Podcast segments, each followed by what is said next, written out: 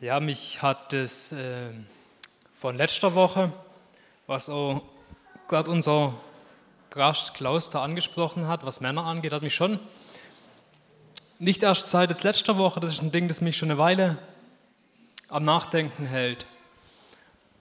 Kannst du das Ding, was heißt es eigentlich, ein Mann zu sein? Ähm, was stellt sich Gott darunter vor? Und ich glaube, wir sind, wir sind vielfach echt eine, eine vaterlose Gesellschaft. Also mein Vater, der war die ganze Kindheit da, aber nur physisch und nicht auf irgendeine andere Art und Weise. Und deswegen habe ich mich mal ein wenig umgeschaut nach, nach Männern und habe geguckt in der Bibel drin. Da ist mir einer aufgefallen, über, über den möchte ich mit ein paar Gedanken über den teilen aus seinem Lebensweg. Und ich glaube, das passt auch ganz gut zu dem beschriebenen Lebensweg heute im Lobpreis von dir, Elia. Der hat auch sehr viele verschiedene Dinge dadurch gemacht in seinem Leben, verschiedene Dinge erlebt. Und ja, es geht um, um Jakob heute. Wir können da mal starten mit dem Vers aus dem 1. Mose 25, 27 bis 28.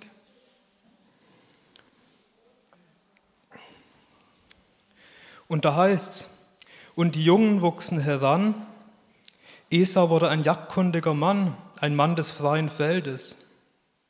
Jakob aber war ein gesitteter Mann, der bei den Zelten blieb. Und Isaac hatte Esau lieb, denn Wildbret war nach seinem Mund. Rebekka aber hatte Jakob lieb. Hier werden zwei sehr, sehr unterschiedliche Typen beschrieben. Und in dem Fall, einer war von Gott auserwählt und der andere nicht, aber das liegt nicht an der pauschalen Beschreibung von ihrer Art her. Das sind beides, das sind beides äh, Aufgaben, die, die, die Gott, Gott Männern gegeben hat.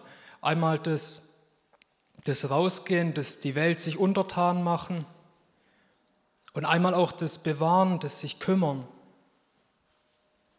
Zwei ganz unterschiedliche Typen. Und ich glaube, von unserer Gesellschaft her haben wir da eine große Spannung dazwischen, dass ein, starker Druck da ist, dass ähm, ein stark negatives Bild von dem rauen Mann, von dem Mann, der, der Dinge anpackt, von dem Esau, der komplett behaart ist, nicht unbedingt so die feine, die, die, die liebliche Gestalt ist, sondern so ein Urmensch,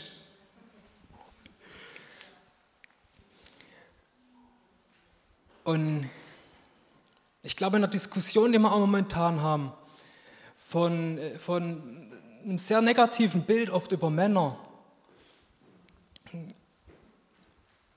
ich glaube, da, da spielt rein, dass, dass in unserer Gesellschaft total vergessen ist, dass das Chaos der Normalzustand ist von einer gefallenen Schöpfung.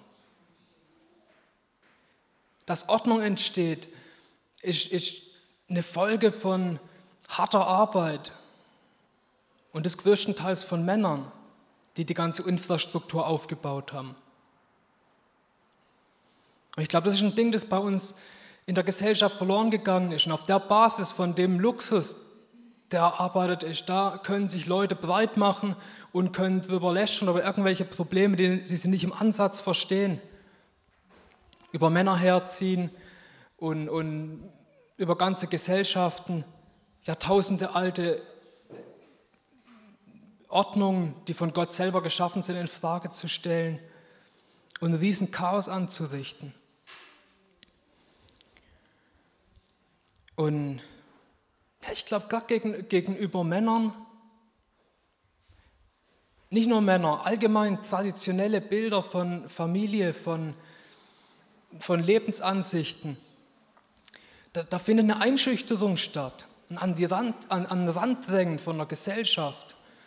Da, da wird wie eine Kollektivschuld wird darüber, gerade über die ganze Männerwelt mit dem ganzen MeToo. Ja, es ist schlimm und es ist schlecht, wenn Frauen bedrängt werden. Und äh, ich meine, das Thema, das ist klar, aber trotzdem da eine Kollektivschuld zu machen, eine komplette Gruppe abzustempeln. Da kommen wir zu Zuständen hin, die vergleichbar sind mit Nazi-Deutschland und anderen Regimen, wo einfach eine bestimmte Gruppe verantwortlich gemacht wird für Schlechtes. Und das mal wegen als so Ausgangspunkt. Wir haben, da eine, wir haben da eine schwierige Situation. Wir können uns definitiv nicht an der Gesellschaft orientieren, was es bedeutet, Mann zu sein.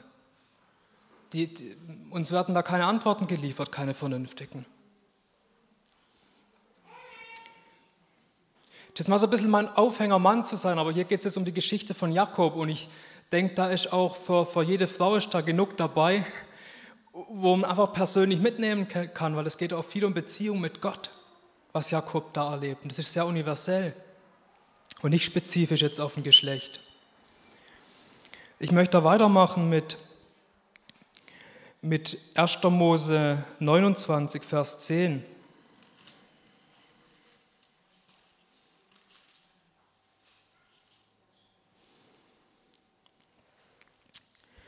Und es geschah, als Jakob die Rachel sah, die Tochter Labans, des Bruders seiner Mutter, und die Schafe Labans, des Bruders seiner Mutter. Da trat Jakob hinzu und wälzte den Stein von der Öffnung des Brunnens und drängte die Schafe Labans, des Bruders seiner Mutter. Ich finde den Vers interessant, weil da ist ein Mann, der eher so der Weichling war. Und plötzlich findet er einen Grund, warum es sich lohnt, aufzustehen und sich anzustrengen. Da waren vorher schon drei Härten da, also mindestens auch drei Härten, die haben das wohl alle nicht hingekriegt, den Stein wegzuwälzen. Aber Jakob, der, das Muttersöhnchen, das hat, sobald er gesehen hat, für was es sich lohnt zu leiden und sich anzustrengen, da hat er plötzlich die Kraft, den Stein wegzuwälzen. Und ich glaube, da steckt eine wichtige Message drin. Wir müssen einen klaren Blick darauf richten und, und, und klar kriegen, für was es sich tatsächlich lohnt zu leiden.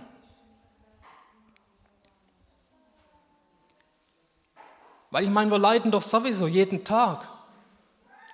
Die Existenz hier auf der Welt bedeutet Leiden. Also vom Leiden zu fliehen und versuchen irgendwie glücklich zu sein und, und das macht keinen Sinn, weil vor dem Leiden komme ich nicht weg. Ich kann es vielleicht aufschieben ein bisschen.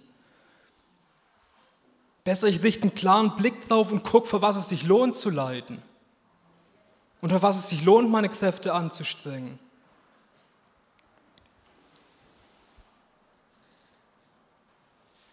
Und da, wenn du ein Ziel verfolgst und wegen einem Ziel leidest, da hat das Leiden eine vernünftige Rechtfertigung. Weil Leiden an sich ist noch nicht das Schlimmste. Sinnlos leiden, ohne dass es einen Grund gibt dafür, das ist viel schlimmer. Das zu leid, dass man jeden Tag vor sich hinlebt und nirgends weiterkommt, nirgends hinkommt und keine Ziele erreicht und keine Verantwortung übernimmt. Das ist ein wesentlich schlimmeres Leiden, weil es keinerlei Rechtfertigung gibt dafür, als zu leiden für ein Ziel, für eine Vision, die man verfolgt, für etwas, das man in der Zukunft sieht, das man anstrebt, das man erreichen will.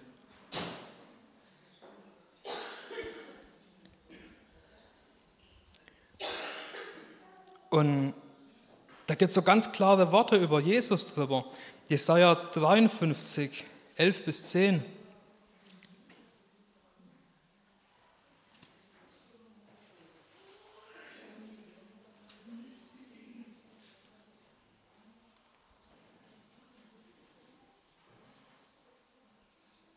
Äh, sorry, 11 bis 12.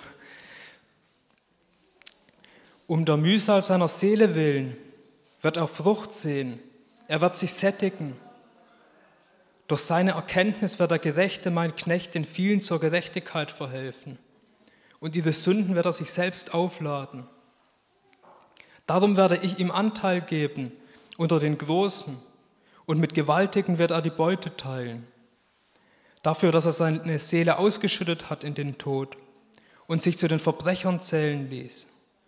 Er hat aber die Sünde vieler getragen und für die Verbrecher Fürbitte getan. Jesus ist für uns ein Beispiel, der ganz klar vor Augen hatte, für was es sich lohnt zu leiden und wo er hin will. Für was es sich selbst lohnt, sein Leben zu lassen. Er hat ein ganz klares Ziel verfolgt. Ich glaube, er kann uns da ein Beispiel sein. bei Jakob ging es an der Stelle nur um eine Frau. Bei Jesus ging es darum, dass er Menschen für die Ewigkeit mit Gott retten wollte. Sich eine Braut erlösen wollte aus der, aus der Welt raus. Und in der Aufgabe, dann nimmt es doch Jesus auch rein, macht uns zu einem Teil. Wenn es für Jesus wert war, dafür zu leiden, wie viel mehr ist es auch für uns wert, dafür zu leiden, für das Anliegen, wo Jesus uns doch schon alles vorbereitet hat.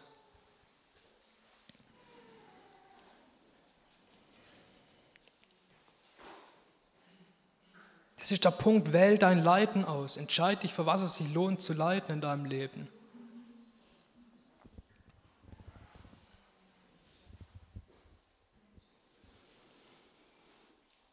Dann weiterer Punkt, 1. Mose 31, 6 bis 7.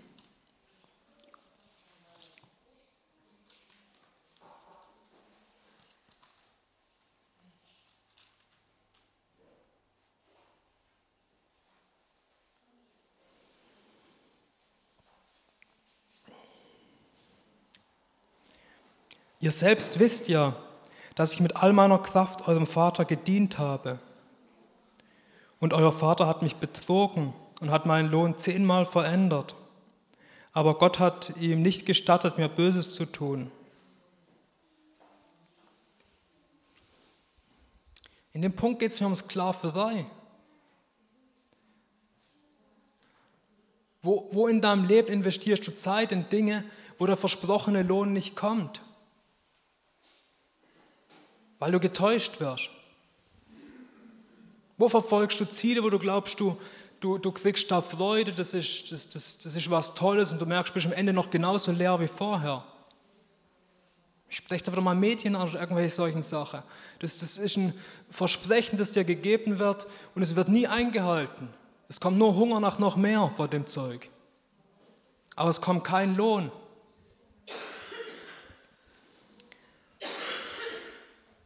Das kann eine Sklaverei in sich selber sein. Ich nenne mal Perfektionismus. Ich mache mich zu einem eigenen Sklaven, irgendwelche Ziele zu erreichen, wo ich am Ende doch nicht zufrieden bin damit und quäle mich damit selber und ich kriege nie den Lohn, dass ich sage, so ja, das ist gut, das passt, was ich gemacht habe.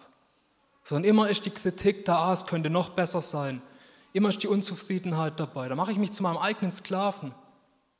Dort, wo ich Ziele setze, die höher sind, als sie einem Zweck dienen als dass das Sinn machen.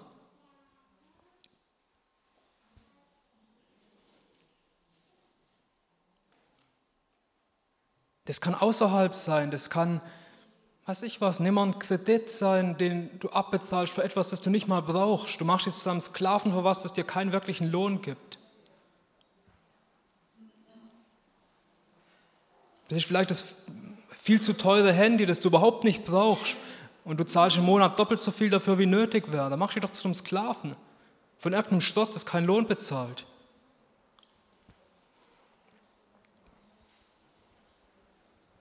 Das können Mitmenschen sein, die dauernd Forderungen stellen und nie zufriedenzustellen sind. Hier ging es um einen Verwandten, bei dem er gearbeitet hat. Aber es war kein Miteinander auf Augenhöhe, es war ein Ausnutzen von einer Seite her und Verarschen. Wo es auch in der Zeit sein kann, Grenzen zu ziehen und Stopp zu setzen. Und dich nicht aussaugen zu lassen, sondern deine Energie für was Besseres einzusetzen. Das kann ein Arbeitgeber sein, so ein Sklavenhalter.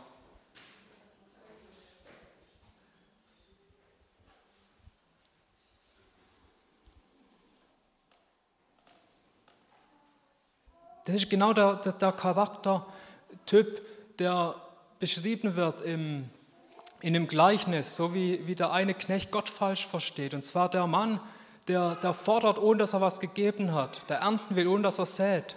Das sind solche Art Sklavenhalter. Und ich denke nicht, dass es sich lohnt, für solche, für solche Sklavenhalter seine Zeit und seine Energie zu investieren, sich unter Druck setzen zu lassen. Ich denke, da ist wichtig, den Punkt zu erwischen und die, die, die Grenzen zu ziehen und zu sagen, bis hierher nicht weiter. Nee, mehr Überstunden mache ich nicht. Ich bin kein Sklave, ich brauche das nicht.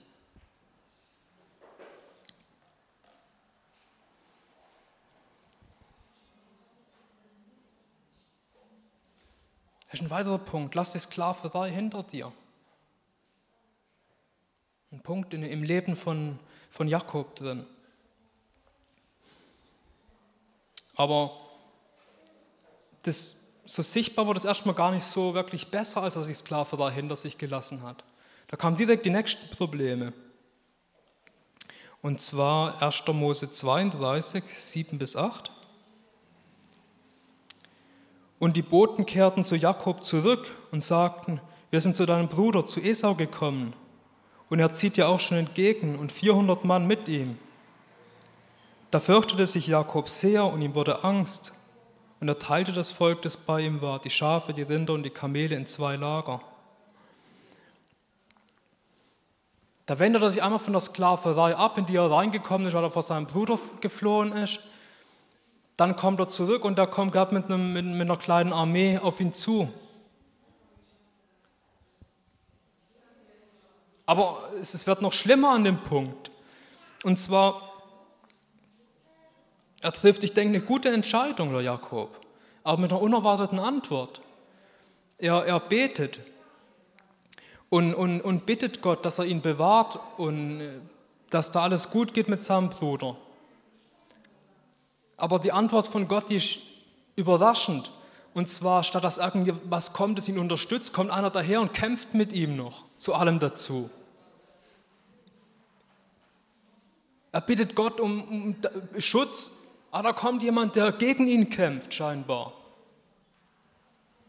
Ihm Ende noch seine Hüfte verrenkt, dass er nicht mehr richtig laufen kann.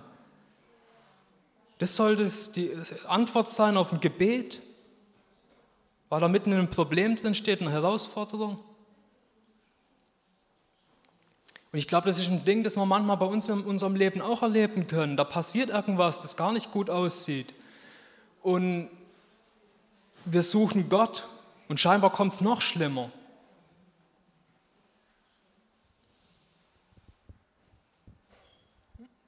Möglicherweise will Gott damit was sagen. Und zwar Jakob, der Name, der heißt Fersenhalter. Also so frei übersetzt Betrüger. Jemand, der sich auf einem nicht aufrichtigen, nicht geraden Weg so seine Ziele verfolgt und seine, seine Dinge versucht zu erreichen, die er erreichen will. Das war sein Name. Da wurde ihm schon bei seiner Geburt gegeben, weil er da sich schon an der Ferse festgehalten hat von seinem Bruder, weil er nicht zulassen wollte, dass er als erstes auf die Welt kommt. Und dort begegnet ihm Gott in dem Moment, wo er eigentlich ganz andere Probleme noch hat und ganz andere Probleme noch vor ihm steht. Da begegnet ihm Gott, kämpft mit ihm und renkt ihm seine, seine Hüfte aus und er lässt ihn aber trotzdem nicht los. Er sagt nicht, ja, okay, Gott, na, dann vergessen wir es mit dir. So, nee, er hält ihn fest und sagt, aber ich will deinen Segen. Und das Zentrale von dem Segen, das Gott ihm gibt, ist, hey, du kriegst einen neuen Namen. Du heißt nicht mehr Jakob, der Betrüger, sondern du heißt jetzt Israel, ein Kämpfer Gottes.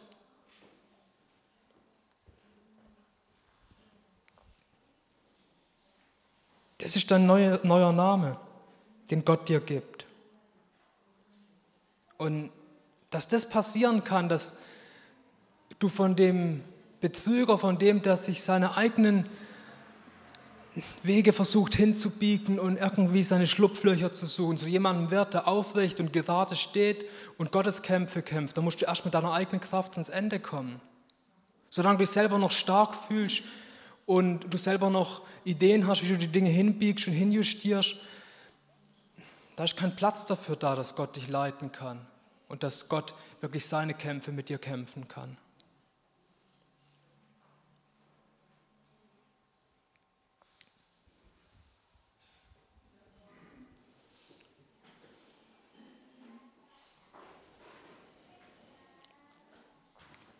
Und dann von dem, von dem Standpunkt aus, nicht mehr der Betrüger, sondern der Kämpfer Gottes, der Gesegnete von Gott,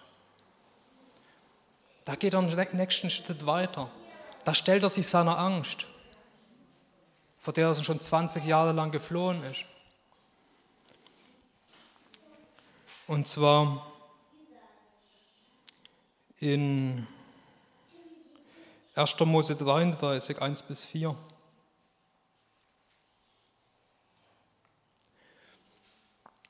Und Jakob erhob seine Augen und sah, und siehe, Esau kam, und mit ihm 400 Mann. Da verteilte er die Kinder auf Lea und auf Rahel und auf die beiden Mägde. Und er stellte die Mägde und ihre Kinder vorn an und Lea und ihre Kinder dahinter und Rahel und Josef zuletzt. Er selbst aber ging vor ihnen her und warf sich siebenmal zur Erde nieder, bis er nahe an seinen Bruder herangekommen war. Esau aber lief ihm entgegen, umarmte ihn und fiel ihm um den Hals und küsste ihn, und sie weinten. Da ist ein Mann, der sich seiner Angst stellt, seiner größten Angst, wo ihn verfolgt. Und da passiert was Bemerkenswertes. Zwar er stellt sich in der Kraft von Gott in der neuen Identität, in der stellt er sich seiner Angst, geht auf sie zu und er flieht nicht, macht keine Umwege. Und da, wo er ganz nah an die Angst rankommt, merkt er plötzlich, da gibt es nichts zum Angst haben. Die Sache ist geklärt. Die Angst war nur da, wo er noch ferne stand und das auf ihn zugekommen ist, aber da, wo er die Sache angegangen ist, wo er auf die Sache zugegangen ist und die Sache angepackt hat, da war plötzlich kein Grund mehr da zum Angst haben.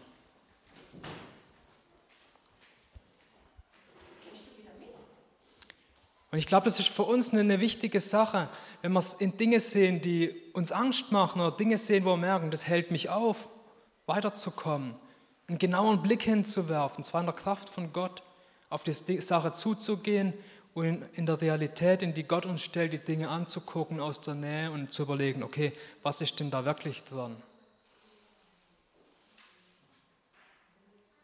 Und mit den Augen, mit der Kraft Gottes, die er uns gibt, da werden sich die Probleme auflösen. Da wird man sehen, ah, das ist ja gar nicht so dramatisch, wie das von der Ferne aussieht.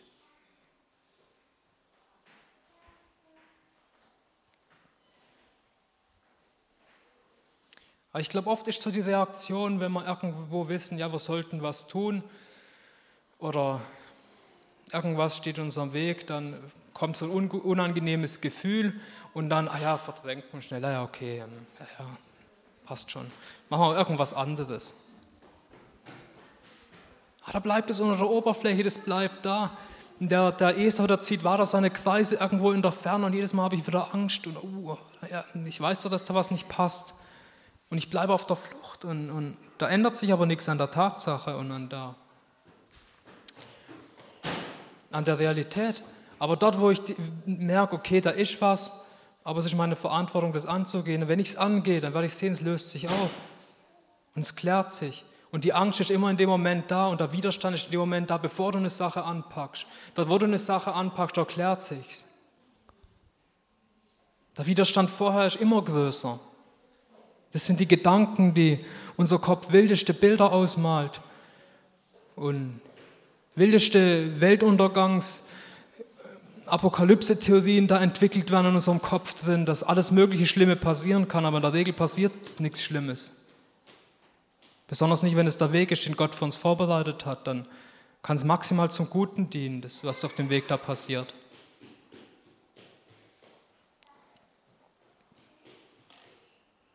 Aber es bleibt nicht einfach nur dabei, dass die beiden sich versöhnen und dass das geklärt wird, Jakob, der setzt so ganz ein intensives Ziel dran, den Esau auch wieder wegzuschicken.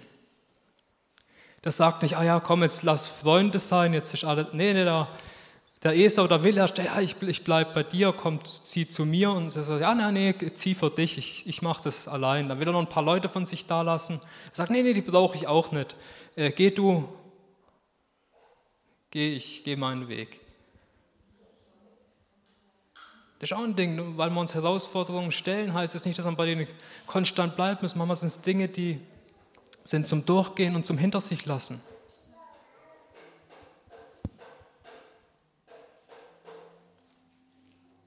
Das ist das Thema. Stell dich deiner Angst. Werf da einen geraden und direkten Blick drauf.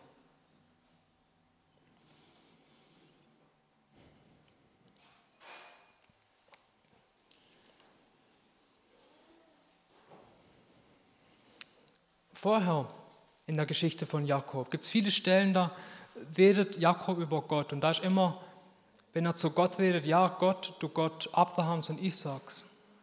Da redet er über den Gott seiner Väter.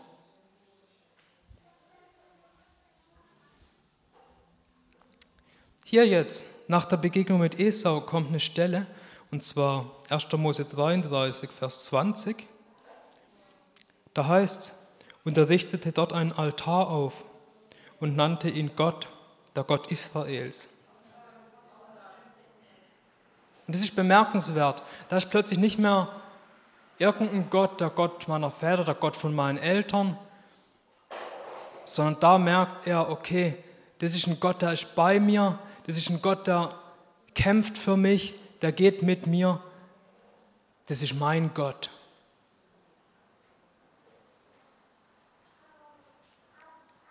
Das ist eine Stelle, zu der er hier hinkommt.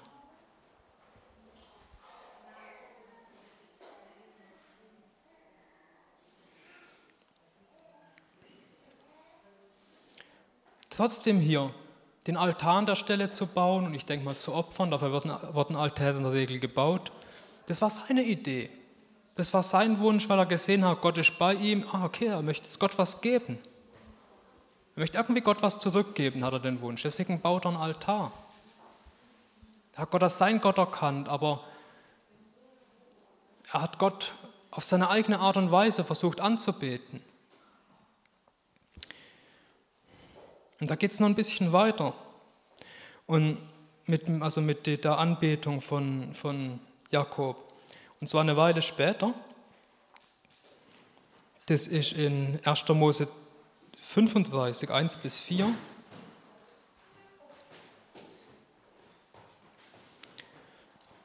Und Gott sprach zu Jakob, mache dich auf, zieh hinauf nach Bethel und wohne dort und mache dort einen Altar dem Gott, der dir erschienen ist, als du vor deinem Bruder Esau flohst.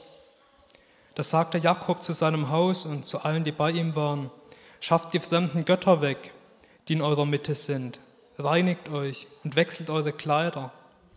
Dann wollen wir uns aufmachen und nach Bethel hinaufziehen. Dort werde ich dem Gott einen Altar machen, der, mich am Tag, der mir am Tag meiner Not geantwortet hat und der mit mir gewesen ist auf dem Weg, den ich gegangen bin. Und sie gaben Jakob alle fremden Götter, die in ihrer Hand waren, und die Ringe, die an ihren Ohren hingen, und Jakob vergrub sie unter der Terebinte, die bei Sichem ist.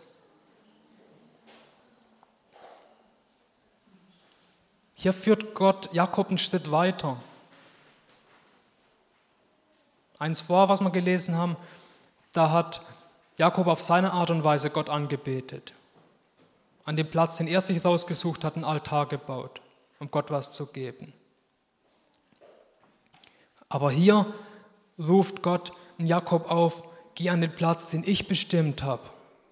Und Bethel, das ist der Platz, wo schon 20 Jahre vorher, wo Jakob weggezogen ist, vor seinem Bruder geflohen ist, wo Gott ihm schon begegnet ist. Und an den Platz führt ihn Gott zurück. Und dort sagt ihm, dort bau ein Altar. Dort sollst du mir dienen, an dem Platz, den ich rausgesucht habe.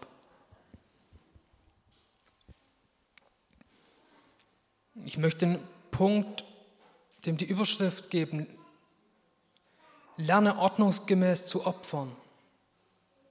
Und zwar in der Ordnung von Gott, so wie Gott das will.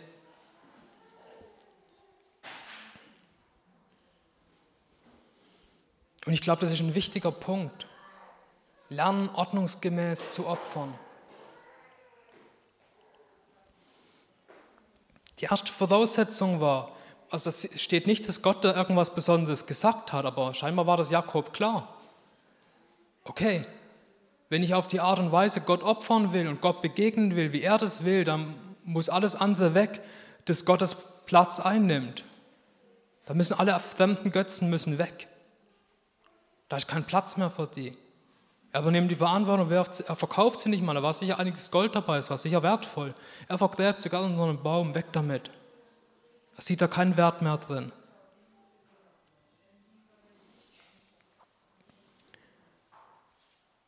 Und ich habe noch ein bisschen Gedanken darüber gemacht. ich glaube, für uns ist das so natürlich und normal. Ja, es gibt einen Gott und so und das ist irgendwie. Also ich habe mir da nie wirklich Gedanken darüber gemacht. Aber wenn man mal heidnische Nationen anguckt und solche Kulte, da gibt es seltenst welche, die einen Gott haben. Das sind immer viele Götter. Jeder einzelne Lebensbereich hat einen extra Gott. Und was ist ein Gott? Ein Gott ist immer die Spitze von einer Hierarchie.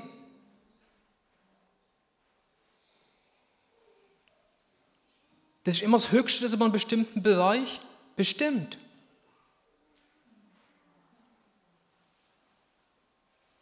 Und ich weiß nicht, ich habe gemerkt, aber das Ding kam so leichtfertig, ja, ja, ich glaube an Gott und alles okay. Aber ist wirklich der eine Gott, der einzige Gott, der einmal über alle Lebensbereiche oben drüber steht in der Hierarchie? Oder tendieren wir nicht doch eher auch zu dem heidnischen Ding von vielen Göttern so? Ja, ja, das ist so der ausgewiesen spirituelle, religiöse Bereich, so die Art, ja, da haben wir schon Gott und Jesus und so, das ist klar. Aber da gibt es viele Lebensbereiche, die haben so ihre eigene, eigenständigen Oberhäupter in ihrer Hierarchie und so ihre, ihre, ihre Eigendynamik, die sie in unserem Leben haben, die in keiner Weise unter der Hierarchie von Gott steht. Es fällt so leicht, die Geschichte von Israel durchzulesen, denken, oh, sind die dumm, dauernd irgendwelche komischen anderen Götter, die ja doch nichts nützen. Aber wenn hier beim Lesen irgend so ein Ding kommt, Mann, sind die doof, es ist in der Regel ein Spiegel, das zeigt direkt in dein Leben rein und zeigt, nein, nein, du, du bist da gemeint damit. Es geht um dich hier drin. Du bist kein bisschen besser als die. Ich glaube, das ist eine wichtige Erkenntnis, das zu sehen. In mir drin liegt genauso jegliches Potenzial zu Schlechten. Wie in den schlimmsten Menschen der Geschichte, die, die jemals auf der Welt gelebt haben. Ich bin nicht besser. Ich war genau zum Gleichen fähig. Ich war genauso fähig, Leute umzubringen. Ich habe genau, genauso die Fähigkeiten in mir drin. Und nicht, es sind die anderen da. Die Trennung ist ganz gefährlich. Und die verschleiert komplett die Realität. Wenn dein Leben bisher offensichtlich ganz okay war und keine dramatischen Dinge passiert sind oder du noch nicht ins Gefängnis gewandert bist, dafür das ist gut, aber ähm, das liegt nicht daran, weil du ein guter Mensch bist und zu sowas Schlimmem nicht fähig bist. Ganz bestimmt nicht.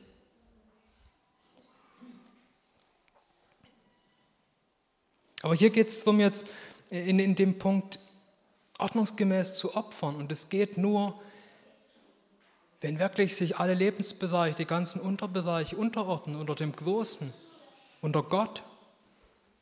Und er wirklich der eine Gott wird, der über allem drüber steht, den ich in allem, allen Aspekten von meinem Leben wahrnehmen kann, die Beziehung zu ihm und was er darüber denkt, über die einzelnen Lebensbereiche und über die einzelnen Hierarchien, über die einzelnen Dinge, die mir wichtig sind.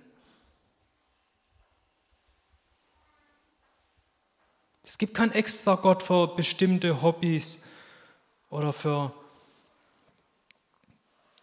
bestimmte einzelne Lebensbereiche. Es gibt einen zentralen Gott und dem unterordnet sich alles.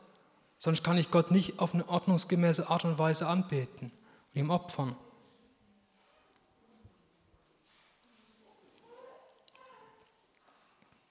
Und ich meine, wenn wir ein bisschen hier über das Thema Männer reden, mir ist da, ich habe mir da Gedanken gemacht, aber okay, Opfern, was geht es dann? Und Gottesdienst und Opfer, das hängt oft zusammen. Und an mehreren Stellen heißt ein Gottesdienst, dem der Gott gefällt, ist es, sich um Waisen und Witwen zu kümmern. Und das ist Gott sehr wichtig. Es zieht sich durch die ganze Bibel durch, das Waisen und Witwen, dass Gott da einen besonderen Augenmerk drauf hat. Aber möglicherweise sind es deine Frau und deine Kinder, die Waisen und Witwen.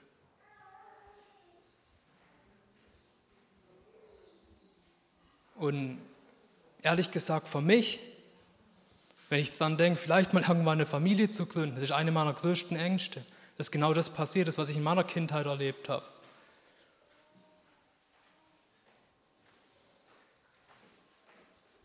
Nicht da zu sein, nicht präsent zu sein, nicht die Verantwortung wahrzunehmen. Dort, wo ich die Verantwortung habe.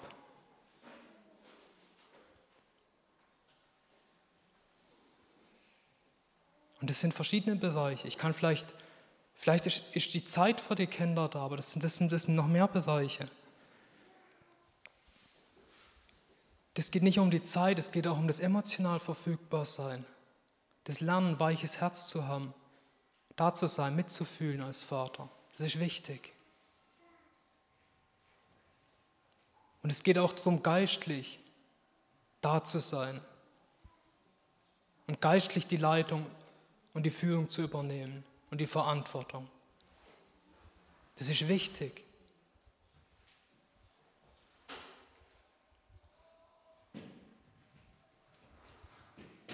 Ich will nicht der, irgendwann mal der Vater von, von Waisen oder Witwe sein, obwohl ich noch lebe. Da, wenn ich sterbe, kann ich darauf vertrauen, dass Gott sich darum kümmert. Aber da, wenn ich noch lebe, kann ich mir sicher sein, dass Gott mir eine Aufgabe gegeben hat.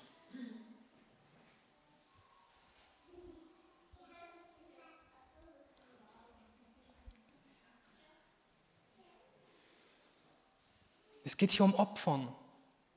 Und geopfert werden muss konstant.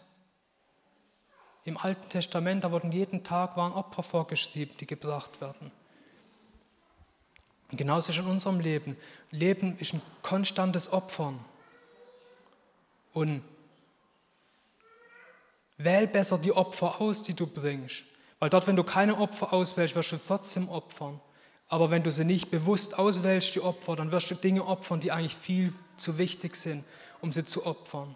Es sind Dinge, die du behalten sollst, mit denen du was machen sollst, aus der Kraft von Gott. Wenn du nicht bewusst auswählst, welche Dinge du opferst, die weg können, die weg sollen, weg müssen. Und Paulus beschreibt, dass unsere eigenen Körper, dass die das Opfer sein sollen, das wir Gott hinlegen, Gott zur Verfügung stellen. Ihm die Verantwortung darüber geben, ihm die Kontrolle darüber geben, ihm dafür vertrauen, was mit uns passiert. Ihm die, die Kontrolle darüber geben, dass wir als Werkzeug in seiner Hand drin liegen.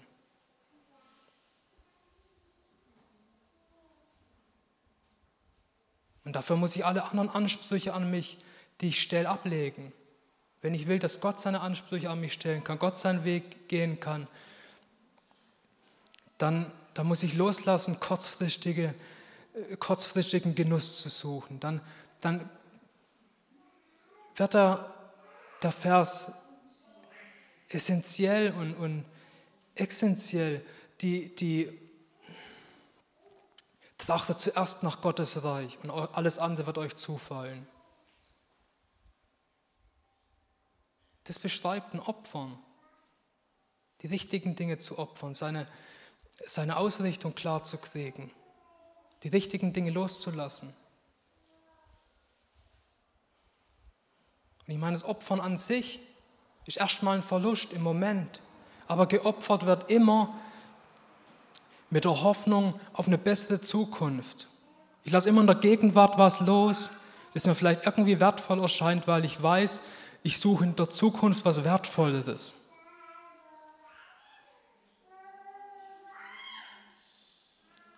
Das ist der Kern von, von einem Opfer. Wenn ich das nicht mache, wenn ich in der Gegenwart nicht Dinge loslasse und Dinge klar kriege für eine bessere Zukunft, da wird die bessere Zukunft nie kommen. Da wird es ein ewiges Stillstehen bleiben. Und das ist auch ein Opfer. Dann opfere ich die Zukunft für die Gegenwart, wenn ich nicht jetzt opfer. Und das ist viel, viel schlimmer und tragischer. Aber es lässt sich so leicht vor sich herschieben. Ja, ja, das seine Augen verschließen davor.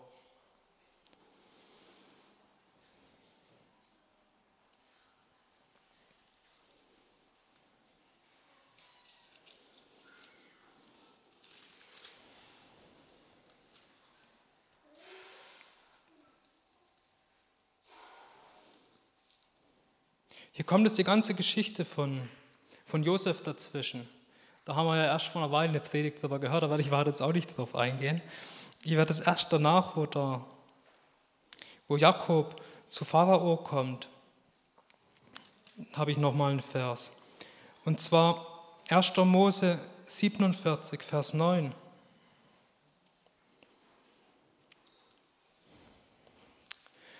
Und Jakob sprach zum Pharao, die Tage der Jahre meiner Fremdlingschaft sind 130 Jahre. Wenig und böse waren die Tage meiner Lebensjahre. Und sie erreichen nicht die Tage der Lebensjahre meiner Väter in den Tagen ihrer Fremdlingschaft. Das ist ein miserables und trauriges Statement. Er hat Gott vorher schon erlebt, er hat auch Gott schon gedankt vorher, oh, dass, weil er eigentlich kapiert hat, dass Gott ihn bewahrt und dass Gott seinen Weg geht mit ihm. Aber in dem Moment, glaube ich, hat er das aus dem Blick verloren. Da hat er nur Elend gesehen und Kummer und äh ich glaube, das ist ein Ding, was aus unserem Herzen raus muss, der, der Missmut, das, das, die Unzufriedenheit mit dem Dasein. Mit was willst du alles unzufrieden sein? Mit, mit Wetter, es ist zu heiß, es ist zu kalt, es ist, die Arbeit ist so doof und, und die Schule ist auch doof und alles ist so ein Mist und das Dasein an sich ist total mangelhaft und ärgerlich und alles nervt. Ja, es stimmt, Dasein bedeutet Leiden, es ist schon richtig. Aber das Leiden lässt sich vergrößern, und zwar indem man sich darüber beschwert. Da wird jedes Leiden noch größer, wenn man darüber meckert und sich beschwert.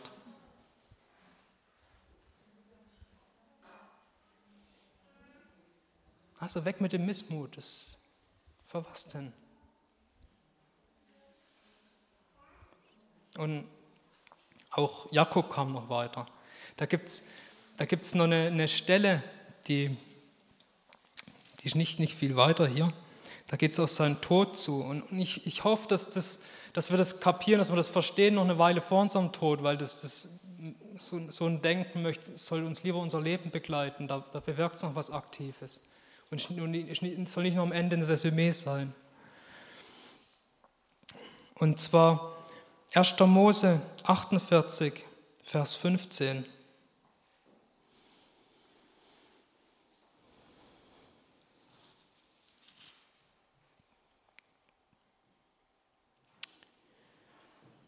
Und er segnete Josef und sprach, der Gott, vor dessen Angesicht meine Väter Abraham und Isaac gelebt haben, der Gott, der mich geweidet hat, seitdem ich bin, bis zu diesem Tag.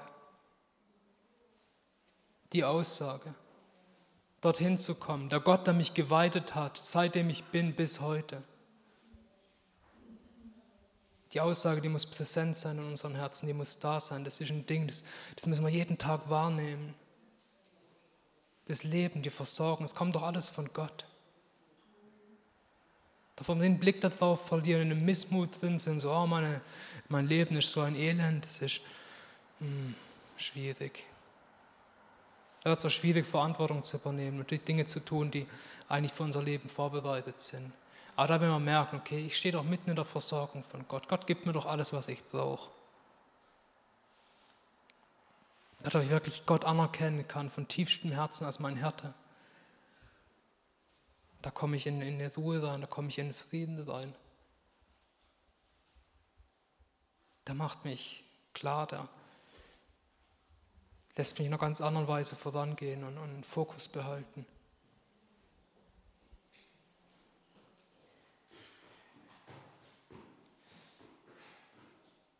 Wirklich einen Frieden schließen mit dem Dasein an sich. Gott hat es doch geschenkt. Was soll ich mich dagegen auflehnen?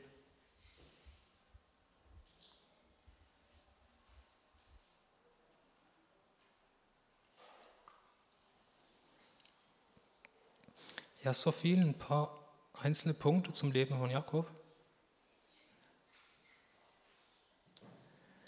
Und ja, ich glaube, es lohnt sich, sich auf den Weg zu machen und dort auch Elemente davon zu erleben, was Jakob erlebt hat und auch bewusst die Dinge zu suchen, Be bewusst, bewusst zu suchen, Bewusstsein Leiden zu wählen. Ich, ich, ich, sage da nochmal die, die, die, Punkte ganz kurz hintereinander. Die, die, die wirklich zu suchen, für was es sich lohnt, sich anzustrengen, für was es sich lohnt, sich einzusetzen. Da klar zu werden. Sklaverei hinter sich zu lassen, Sklaverei in mir drin, dass ich mich selber versklaven Dinge, dass ich mich versklaven lasse von außen.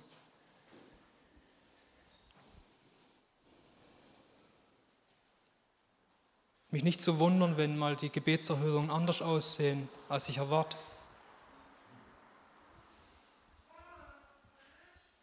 Die Eigentricks loslassen, in die Kraft Gottes reinkommen, seinen Weg zu gehen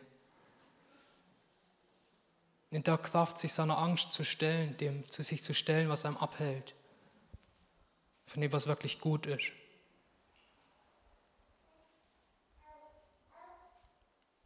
Gott wirklich dein Gott werden zu lassen, nicht irgendwie, ja, der Gott, von dem in der Gemeinde geredet, nein, dein Gott. Sonst kannst du auch keine, keine Beziehung leben mit ihm.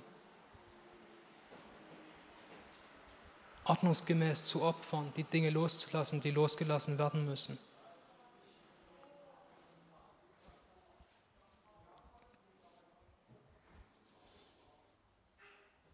den Missmut wegschaffen aus deinem Leben. Sei dankbar in allem. Paulus ist da klar, gibt ein paar Stellen. Und wirklich Gott anzuerkennen als Härte in meinem Leben drin.